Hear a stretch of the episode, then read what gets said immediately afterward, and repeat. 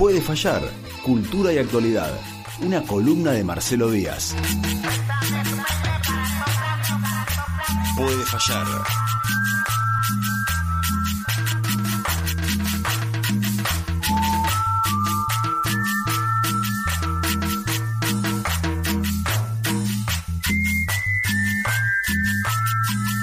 Qué linda te queda esa gorra de baño, Marcelo. Está con Es nosotros para que no Marcelo se Díaz. escapen los pelos. Claro, y no, no, por eso. No, es obvio. Más vale. ¿Te hacen poner gorra de baño? No, no, no. ¿Cómo es eso? No, No, sé. ya sería una humillación enorme, ¿no? No, bueno, pero qué sé yo. No, me decís, no, voy a nadar a la ría, qué sé yo. No, no, no, está bien. Acá es que está escuchando mm, el amigo Mariano Rosales. Dice, Cafiero es el yerno que muchísimas madres quieren. Por ahí, claro, por ahí no de jefe de gabinete, y sí de yerno. Mi mamá nunca elegía buenos candidatos para mí. Ah, ¿no? No. Ahí van. Uno no puede andar eligiendo siempre. A veces viste que uno se encariña con personas que decís, la verdad que no da, pero los amigos, viste, el del vicio, viste, Ese que- el amigo del fin de semana y esas cosas, y no son buena gente, y uno No. los quiere y dice. Y después, sí, hasta podrían llegar a ser funcionarios si uno tiene esa capacidad de poder colocarlos. Bueno, Marcelo, hoy, eh, nuevo miércoles, estamos acá de nuevo. Vos te vas a ir a nadar en un rato y vas a ir a despejar la cabeza. ¿Viste esa sensación de meter la cabeza abajo del agua? Es de soledad plena. Es lo mejor que hay eso. Es Metés la cabeza ahí y estás vos solo. Desapareció el mundo. ¿Es Estás- como estar dentro del útero? no sé, no me acuerdo. No, pero- yo tampoco. Pero digo, si te pones en estado fetal abajo del agua, te haces chiquito. Sí, pero me ahogo ahí porque necesito moverme para. Sí, sí. Pero no, es, es una sensación bárbara. ¿Viste? Es como que nadás una hora y salís Renovado renovado, re- relajado y reluciente. y con paciencia para tratar con todo el mundo. Uh. Después es algo Marcelo, es un tipo mucho de, de estar en las redes sociales, estás leyendo bocha, ¿no? De cosas que pasan y eso, ¿no? de todo. ¿Y cómo, cómo y- te enroscás un toque o más o menos? Eh, No te he visto, eh, yo eh, miro, viste que te salen los comentarios de los amigos y eso.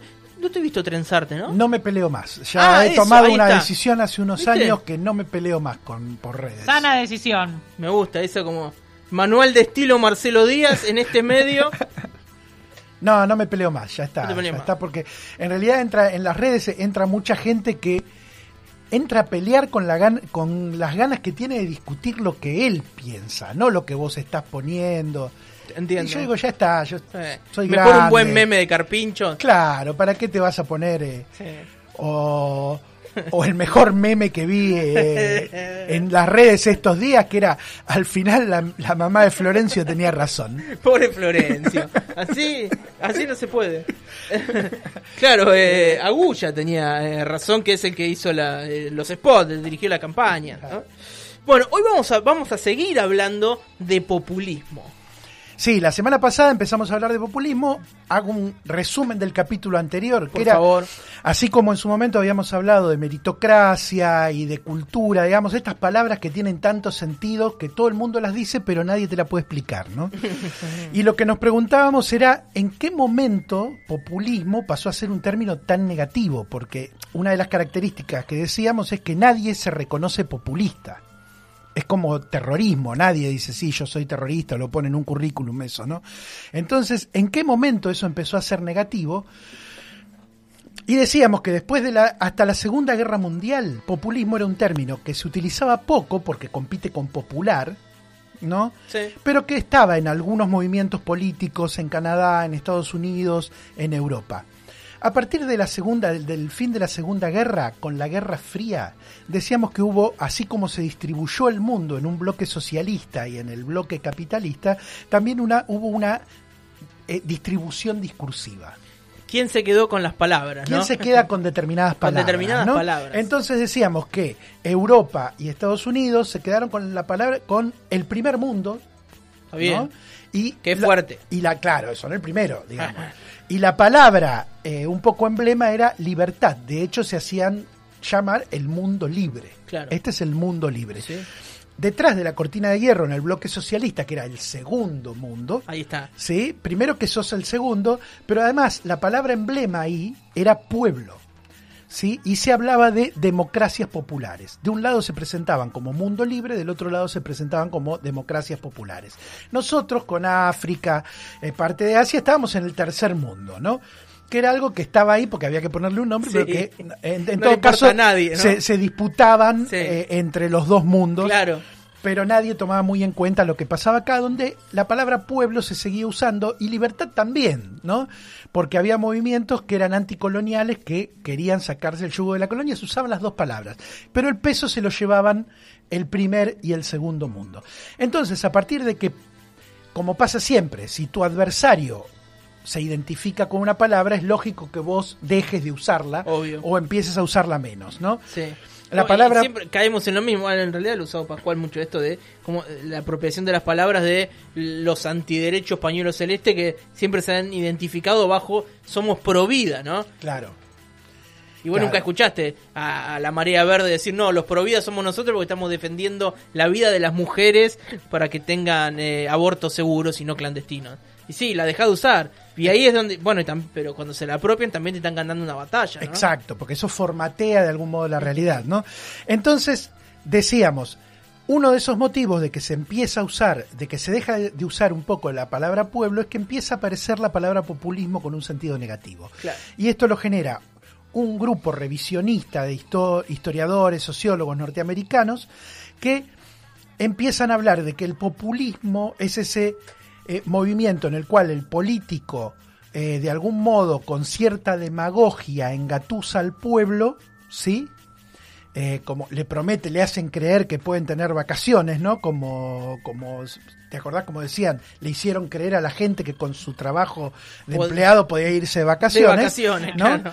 Eh, y entonces, ahí, en esa mentira que le hace el, político al pueblo para llegar al, poder y para tomar el poder, estos, eh, este movimiento revisionista norteamericano dice que el populismo tiene un germen de totalitarismo, ¿no?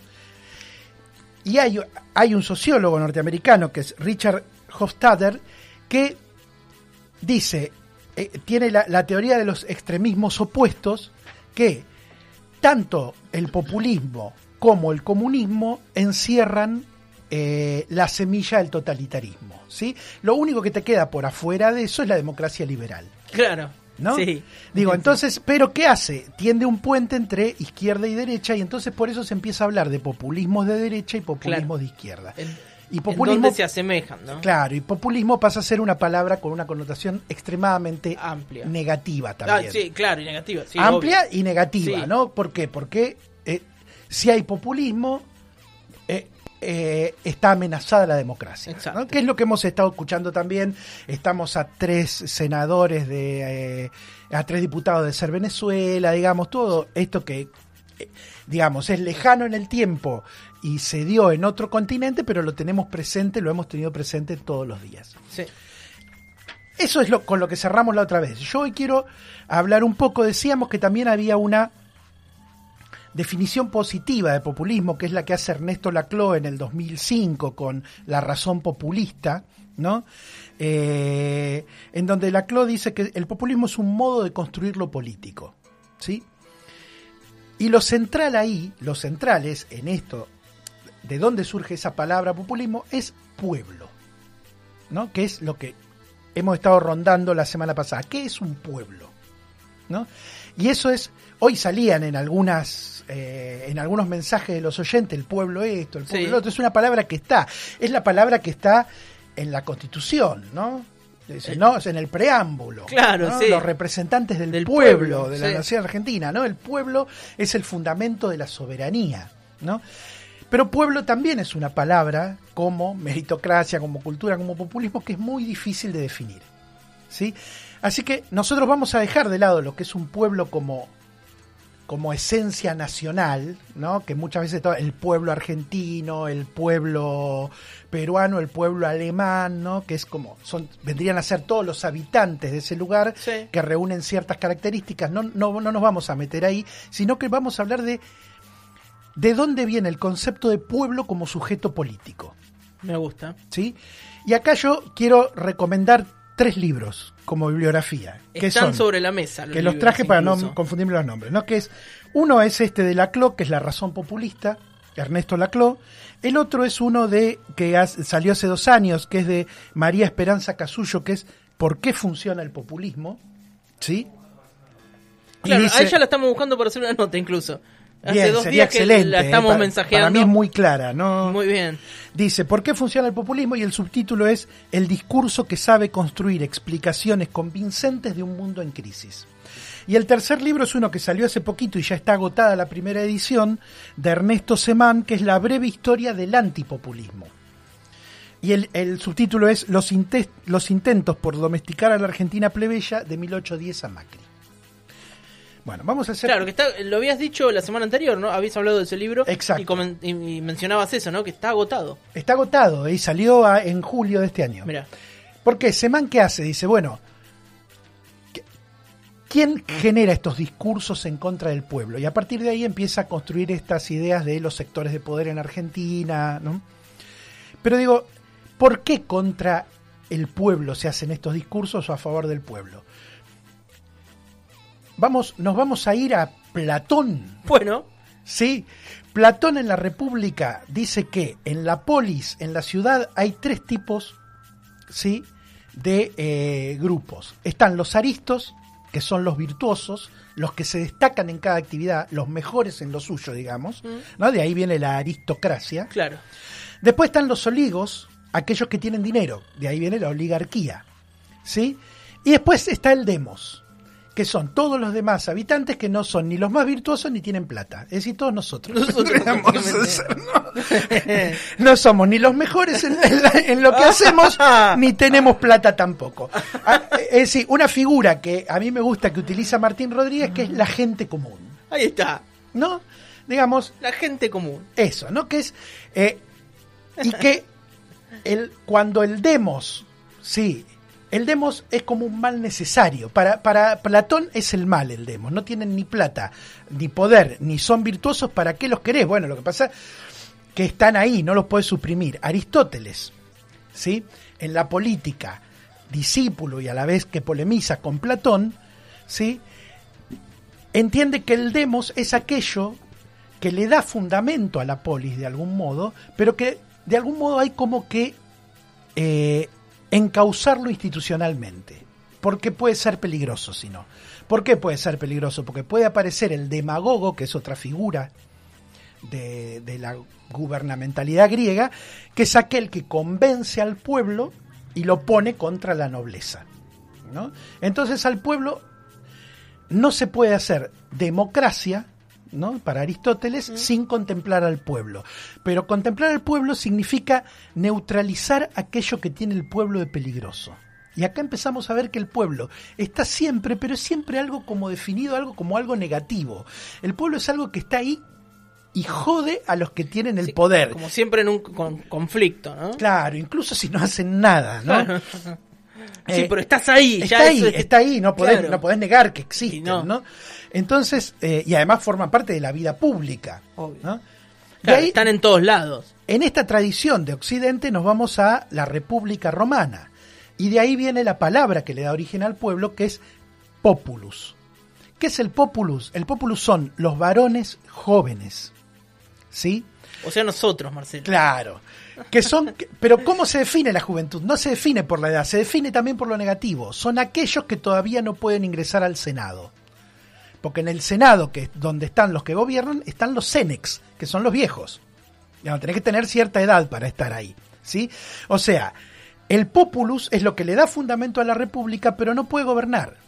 Y esa es otra característica que ya venimos arrastrando. El pueblo no delibera ni gobierna, sino a través de sus representantes. Sí. ¿no? Eso es algo que se hereda y que aparece en la democracia liberal. Otra vez, los varones jóvenes, ¿por qué son importantes? Porque son los que de- toman las armas, defienden, el, defienden las fronteras de, de la República, eh, son los que eh, en gran parte llevan la vida institucional, pero no gobiernan.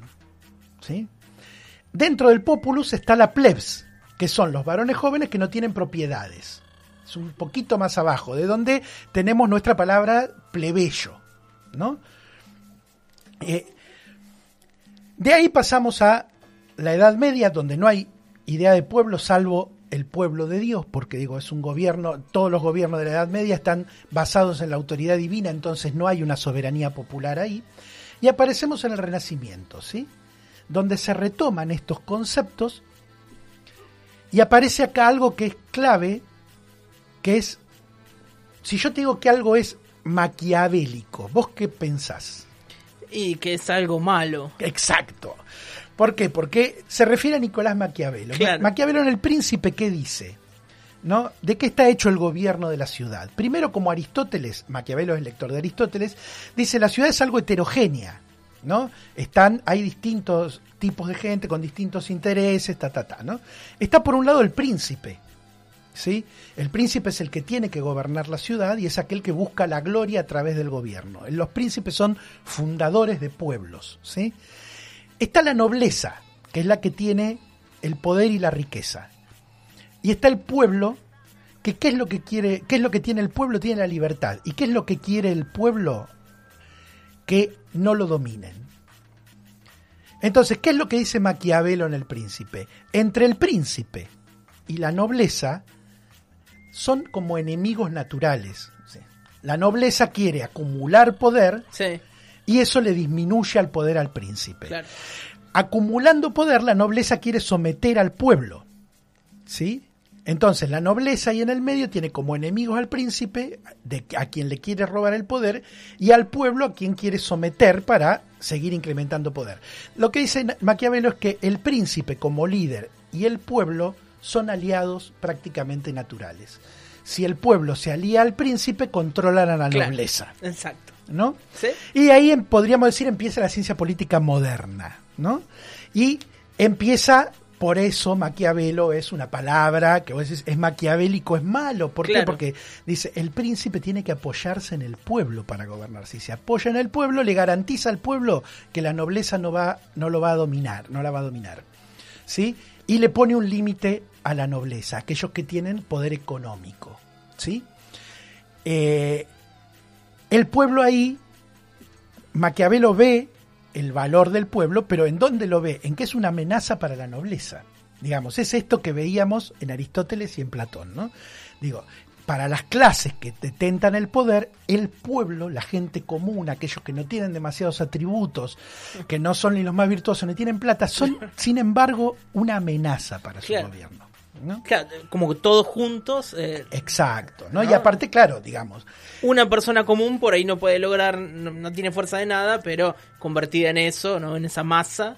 Exacto. Por eso después cuando se forman las democracias liberales se dice que el pueblo no delibera ni gobierna sino a través de sus representantes. Y también una frase que hemos escuchado mucho, ¿no? Que es educar al soberano. ¿No? El pueblo es el que funda la soberanía de la democracia, porque no está fundada, la democracia no está fundada en la voluntad de Dios, en un libro divino, ni nada por el estilo, sino en los habitantes, ¿no? Sí. pero hay que educarlo al soberano. El hecho de que vos digas que al soberano hay que educarlo, te está, ya te está diciendo que el soberano, así nomás, No, no, es negativo. claro. ¿no? Digo, el pueblo es siempre un problema para las minorías que quieren detentar el poder. Sí. ¿sí? Y acá vamos a dar un salto a qué es lo que plantea Laclau como populismo. ¿no?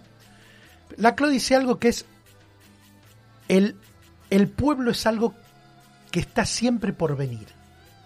Es algo que no existe. El pueblo se forma. ¿sí? Lo que tenés ahí es esta gente que está definida de manera negativa. No tienen dinero, no tienen poder, no ejercen el gobierno, pero así como están, no tienen potencia. ¿Qué pasa? Todas estas gentes tienen demandas insatisfechas, sobre todo en regímenes desiguales. Claro. ¿sí?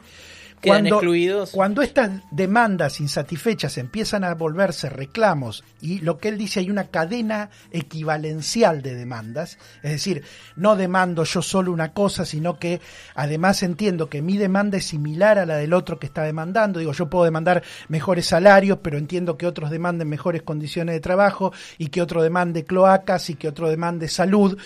Cuando todas esas demandas en- entran en una cadena equivalencial, Sí. ¿sí? Estamos en presencia potencialmente de un pueblo. ¿Qué falta para que aparezca un pueblo? aparezca alguien que concentre todas esas demandas, las canalice, ¿sí? y las plasme políticamente. En ese caso es una transformación del príncipe de Maquiavelo, es el líder político. Cuando aparece el liderazgo político, ¿qué hace? Toma todas estas demandas y ¿qué construye? Construye una narración. Es decir, por eso el libro de Casullo se llama El discurso que sabe construir explicaciones convincentes de un mundo en crisis.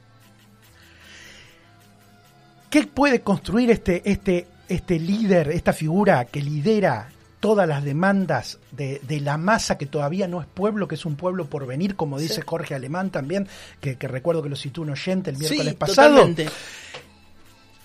construye una narración por la cual explica por qué estás en esa situación de estar reclamando, cuáles son las razones de esa situación que estás reclamando, y qué es lo que hay que hacer para darle solución a eso que vos estás reclamando como demanda. ¿sí? En general eso se resuelve en un antagonismo. ¿no?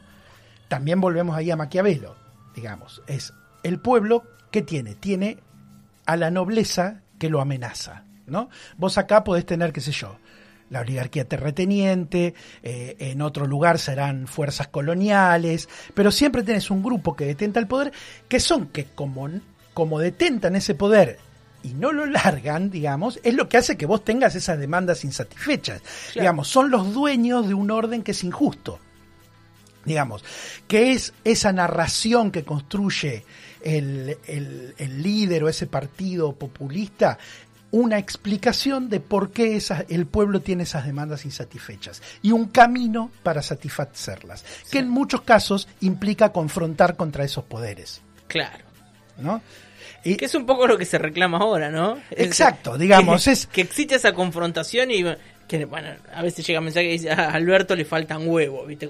Que están viendo como poco choque contra eh, los poderes, no sé, contra los formadores de precios. Claro, lo que pasa es que acá hay algo que es el pueblo, no es solo que demanda y se sienta a mirar que el, que el líder o, el Estado actúe, sino que se constituye como sujeto político. Bien. ¿no? Es el pueblo el que de algún modo se moviliza, le da el apoyo al liderazgo, pero también a través de sus organizaciones, ¿sí?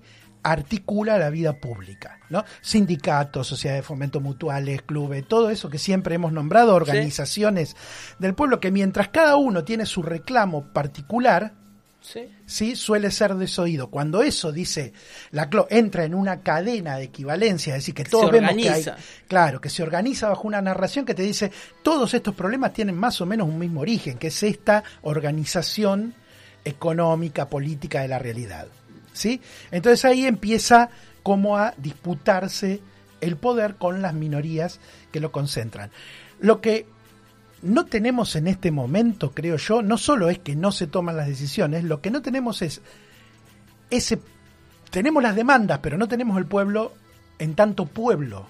No está movilizado, digamos. Según Laclau, según Alemán, no hay pueblo todavía. Claro. ¿Sí? Es como que estamos ahí, ¿no? Y además tampoco hay una narración del gobierno que diga esto es lo que tenemos que hacer para solucionar estos problemas. De hecho, es algo que hemos hablado que era un poco lo que faltaba en la campaña. Es decir, ¿qué tenemos que hacer para solucionar estos problemas? Esto, esto y esto. Digamos. En vez de eso nos las pasamos hablando de garchar, de del adoctrinamiento, de eh, dando explicaciones de la foto, digamos, no en ningún momento... Como que se perdió el, el foco. claro, se, se, perdió esa construcción de una narración que diga, la realidad es esta, estos son los problemas, esto es lo que tenemos que hacer para solucionarlo. Eh, que eso es un poco lo que te define esa narración que para Casullo es una narración mítica, ¿no? Eh, no es una narración argumentativa, es una narración que te moviliza emocionalmente también. ¿Qué es? Y vamos acá como ya para, como para, ir cerrando, pues se nos, para, para que no se haga pesado. Eh, alguien, el oyente que la semana pasada nombraba a Jorge Alemán, es porque tanto Alemán como Laclau dicen, hacen un corte de esto que decía Hofstadter, que dice, no hay populismos de derecha y populismos de izquierda. El populismo es siempre emancipador. Cuando el pueblo se moviliza para se para cambiar el orden existente. Y ese orden, de algún modo, ese cambio es un cambio emancipador que le da mejores condiciones de vida y derechos al, al pueblo. Pero también se puede movilizar el pueblo como lo moviliza mi ley. Sí, Que es también, ¿qué, qué toma mi ley? La demanda insatisfecha, claro. ¿sí? Y le da una razón, que es la casta. ¿No? Te dice la casta, vos estás mal porque la casta se queda con todo. Pero ¿qué te dice mi ley? Vamos a matar a todos, vamos a quedar. Sí. Digamos, ¿a qué te lleva? A un discurso conservador que en el fondo no cambia las relaciones de poder. Digamos, que esa es la diferencia entre la derecha y la izquierda. La derecha no cambia las relaciones de poder No. digamos, te, se te moviliza también a través de, del enojo, canaliza la demanda, pero no la canaliza en un sentido transformador. No. Que es la diferencia que está marcando, que marca Laclau en su libro, que marca Alemán. Digamos, cuando el pueblo adviene, el pueblo transforma, transforma para cambiar el orden existente que es injusto, no para consolidar el orden existente y agarrársela con los negros, los homosexuales, los zurdos, los- se entiende, ¿no? Sí. Esa es la diferencia, por eso es la explicación que dan, no hay no puede haber populismo de derecha. No es cierta esta analogía, esta, este este puente entre izquierda y derecha y que el- los populismos pueden cambiar de signo pero son populismos. Sí. Son cosas distintas. Los dos, los dos toman la demanda insatisfecha, pero uno lo canaliza en la transformación y en mejores condiciones de vida Claro. del pueblo, y el otro explota la furia Sí. para reafirmar las desigualdades de un orden existente y en todo caso caer en racismo, Bueno, eh, homofobia, eso, ¿viste? digamos, todo eso, El claro. de sacar las indemnizaciones, nada más que lo dice f- a rabiar. ¿Viste? Está despeinado, grita, se, lo, lo hace como histriónico, pero es más de lo mismo, ¿no? Como, como decía Marcilese, que decía Sandra Russo, eh, sacás esa, pel- esa peluca y abajo hay un pelado que es caballo. Exacto. Bueno, lo escuchamos a Caballo. Ayer salió la, la nota de Caballo hablando a favor de mi ley. Claro. Nada más que dice, pero no me gusta cómo lo dice. Claro, porque él es pelado y mi Milei esto, esto parece Claro. un eh, Goku en Y porque Caballo, es la expresión de una derecha neoliberal que te explica el mundo a, a tra- a tra- a través de un discurso técnico. Claro. Te dice esto porque el mercado, los números, la, bla, bla, bla, no se puede tocar nada. Harvard, te dicen. Digamos, esa es una, a- ahí hay una diferencia, ¿no? Es del lado de Caballo, del lado de estas democracias neoliberales, donde ¿cuál es la diferencia por ahí también que siempre hablamos de neoliberalismo y liberalismo? En estos términos, en el liberalismo existe el pueblo, en el pensamiento liberal. Sí. El pueblo es el soberano. ¿Sí? Hay que educarlo, no gobierna sino a través de sus representantes, es como una bestia que hay que tener ahí con Claro. cuidado, pero está. Sí. En el neoliberalismo directamente no existe el pueblo, no existe la sociedad, decía Margaret Thatcher. La sociedad no existe, existen individuos que compiten entre sí en el medio del mercado. Sí. No existe algo colectivo como pueblo, sociedad. hablaste de eso. Exacto, exacto. Y eso es una diferencia muy grande ya, eh, te Sí, digo. Eh, Caballo, representante de eso, te, va a, te va a venir con el discurso técnico para decir por qué hay que hacer tal cosa. Y te va a decir, bueno, vos no sabés, déjame a mí, yo lo hago, papá. Pa, pa. Milei no viene con ese discurso técnico, lo tenía al principio. Y después el personaje se dio cuenta que más que ese discurso de querer explicar en contra del keynesianismo y eso, papá, delirante pero argumentativo en el fondo, garpaba más el personaje furioso que te dice hay que prender fuego todo. Claro. Sintoniza más con el clima Sí. eh, emotivo que se vive después de la pandemia y de toda la situación que, que tenemos, ¿no? Y, y fíjate cómo, cómo eh, trabaja Milei. Ahora estaba mirando eh, a Alex Canigia, ¿viste? El, el Sí. personaje ese, que dice que deja la televisión para eh, hacerse del equipo de Milei, ¿no? Y lleva adelante todos estos, eh, todos estos discursos, ¿no? Eh, y funciona así. También, hoy, hoy se los pasaba al, al grupo que tenemos de, de producción, eh, de, un, de un pibito, ¿viste? Un, un, un libertincho, ¿viste? Estos rubiecitos. Eh, los discursos que llevan para adelante son terribles, digo, y Milei se va agarrando de todas esas cosas. Claro, ¿y cuál es el problema? Milei es el que mejor te da en esta sociedad del espectáculo, de la que también hemos Claro, tenido habla- es- venido es hablando. eso, es eso, claro. que no sigue la lógica de la política en el sentido No. de disputar eh, con argumentos, disputar poder, disputar por intereses, sino que simplemente aquello que rompe con, con, con lo habitual, Sí. ¿sí? Y te pone en un estado de tensión permanente, ¿no? Sí, Que es lo sí. que vos le pedís a una serie de televisión, a un Ah, programa de, claro. de cocina, que Manteneme vos te alerta. manteneme la atención lista, ¿no? No me pongas... Mi ley es eso en política. ¿Qué pasa? No junta demasiado voto, pero te fija el discurso. Entonces terminás hablando hacia donde mi ley te lleva. Mm. ¿no? A partir de que mi ley te habla en contra de los zurdos, del impuesto y todo, pa, pa, pa, te aparece, cambiemos metiendo que hay que sacar las indemnizaciones, Sí. que hay que quitar esto. ¿Por qué? Porque vos estás, eh, el que te arrastra el discurso hacia la derecha es mi ley. Sí.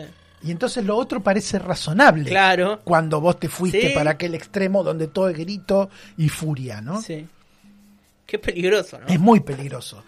Porque alguien te dice, nada, bueno, pero mi ley no junta votos, pero es peligroso, es peligroso en otro sentido. Sí. Lo que genera con eso. Digo, sentido- Lo que permite que ocurra del otro lado. Claro, porque esto que decía Laclau, y volvemos otra vez a lo mismo, y alemán, vos necesitas para que el pueblo exista una narración que le dé sentido a su existencia, que lo convierta en sujeto político, que diga, qué sé yo, que lo movilice como trabajador, como habitante de determinado lugar, como, qué sé yo, eh, a partir de, de cuestiones ambientales, de lo que sea, pero necesita una narración que explique el mundo y que te dé un lugar en esa explicación. El gobierno no la está teniendo. Mi ley sí te da una explicación.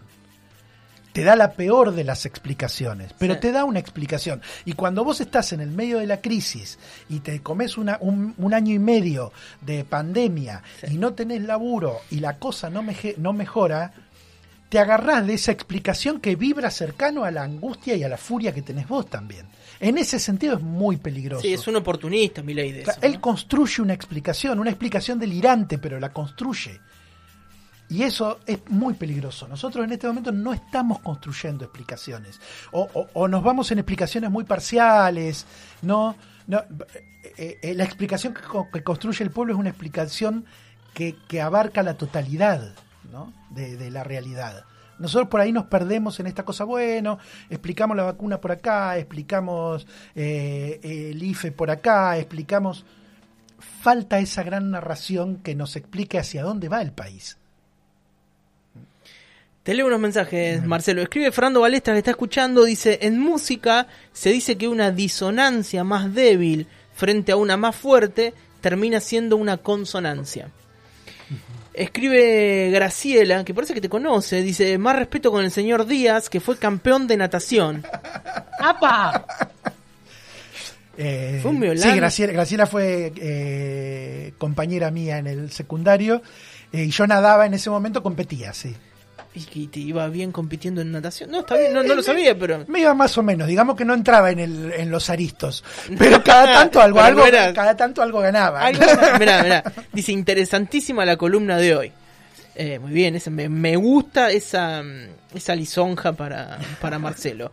Bueno, Marcelo, eh, la verdad es súper interesante. Bueno, como siempre, como todos los miércoles, pero hoy eh, cobra una importancia mayor, digo, por esto que venimos de- del domingo, ¿no? Y, y de todo lo que hay para hablar todavía. Pero, Pero está buena la cantidad de discusión que hay, ¿no? Sí, yo creo que sí, Se y- abrió a eso. Y yo creo que lo que se está viendo es eso que falta. Falta una, una narración que nos explique el momento que estamos viviendo. Mm. Vos fíjate que eh, si uno mira la región, Sí. lo que estamos viendo en Colombia, en Chile, es, si, no, si nos queremos, lo queremos pensar desde alemán o desde, o desde la CLO, estamos viendo intentos de que la masa se conforme como pueblo. ¿sí? de encontrar ciertos lineamientos de narración, de decir, hacia acá queremos ir como comunidad, queremos construir esto, queremos vivir en esta realidad.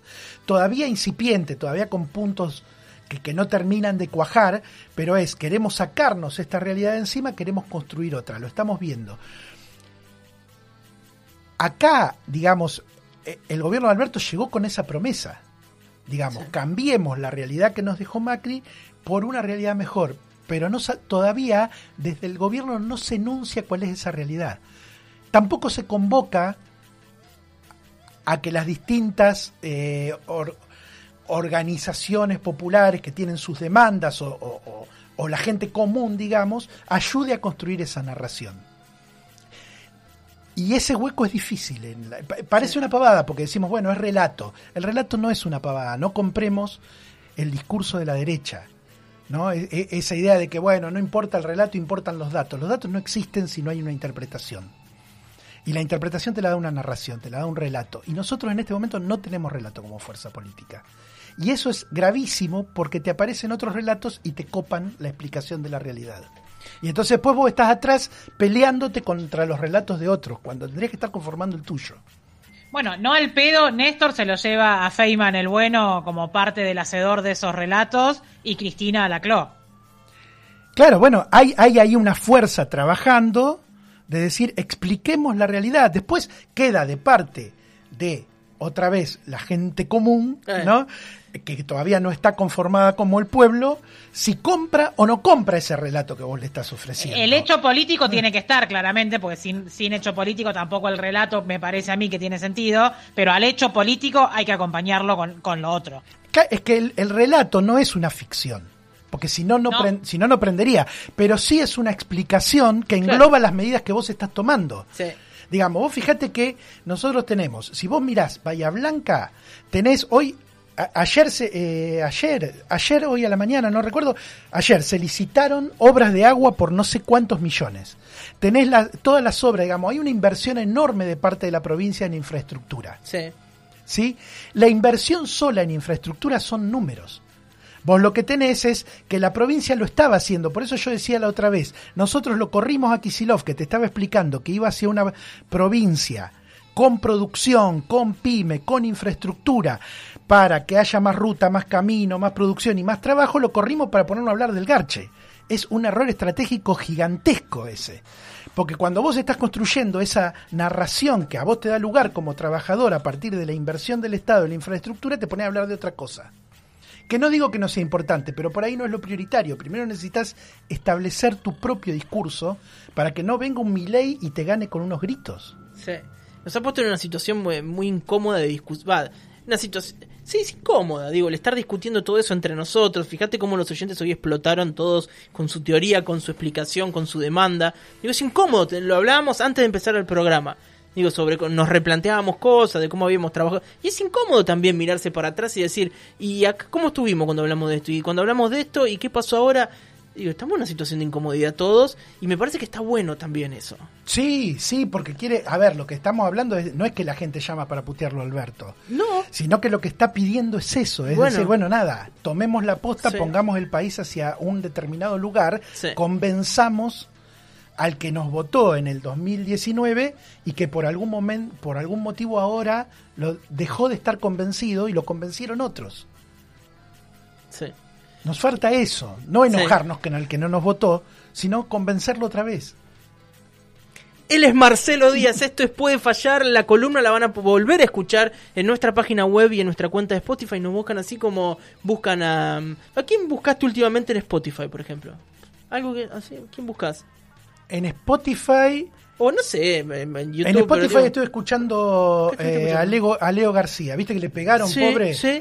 Eh, eh, así que estuve escuchando ahí, busqué y estuve escuchando a Leo García. Yo hace rato que quiero escuchar, sé, compartiste la canción La Isla, pero Sí. yo quería escuchar La Isla del Sol y no me están dando bola. Pero no importa. Bueno, así como buscan a Leo García en Spotify, buscan a Radio Urbana y ahí va a estar Marcelo Díaz, que tiene el mismo corte de pelo que Leo García, pero no es Leo García. Y nos vamos con música, Marcelo. Nos ¿verdad? vamos con Pulp haciendo Common People. Esto fue Puede Fallar.